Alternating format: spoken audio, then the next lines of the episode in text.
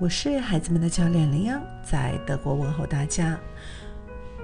物质奖励，接下去我们要分两集内容来跟大家讨论一下我关于奖励的一些看法。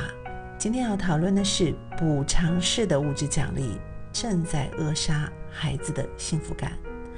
二零二零年冠状病毒这个不可抗力，促使我们啊很长一段时间每天二十四小时精神肉体的陪伴哦，和我们的孩子绑在家这个方寸之间，从来就没有所谓的完美的父母和小孩，所以大家难免会在不了解或压力下而犯错。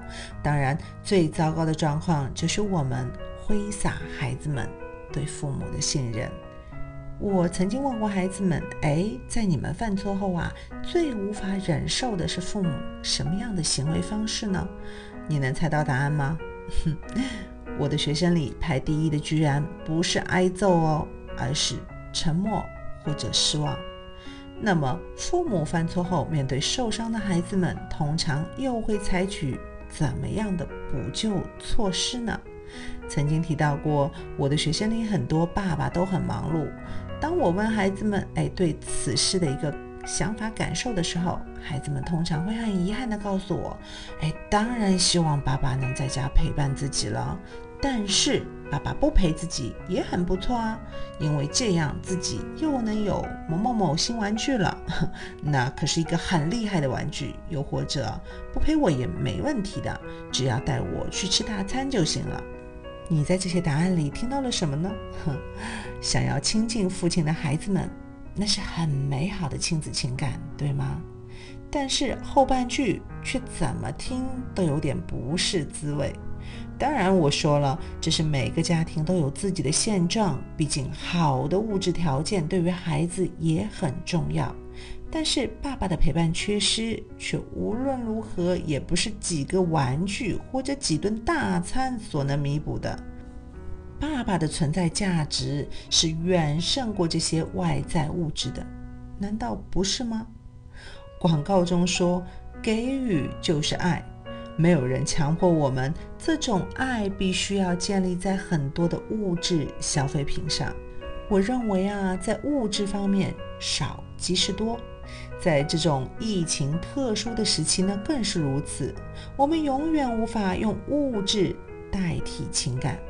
物质奖励见效很快，但精神上的需求和物质上的数量之间的不平衡。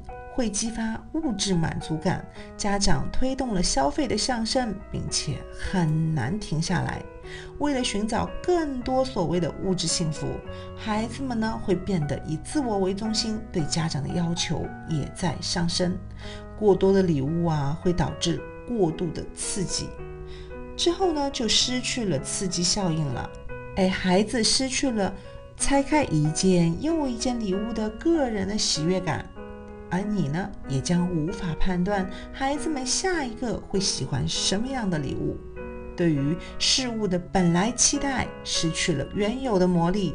从神经生理学上讲的话，对幸福感的上瘾在大脑中被加剧了。我们想要传达给孩子的信息到了孩子们那里，他们学会的是通过这些礼物来定义自己的价值。那么大脑会寻求进一步释放快乐激素多巴胺的可能性，更多的欲望需要更多多巴胺来实现。一旦新的诱惑不再令人满意，打开礼物后，孩子就容易感到无聊。平时呢，和父母们了解情况时，也能获得一个重要信息，就是孩子们房间挤满了礼物，但是孩子却不知道该如何对待这些玩具。但凡孩子能动动嘴就能得到物质补偿的话，他的创造力也会受损。看着孩子们放光的眼睛，哪怕每天只能抽出十几分钟时间陪伴呢，也好过补偿式的物质奖励。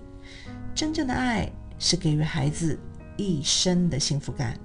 今日互动，邀请大家来检视下自己哦，是否对自家孩子也有补偿式的爱？如果喜欢我的分享，欢迎点赞转发，谢谢你的宝贵时间。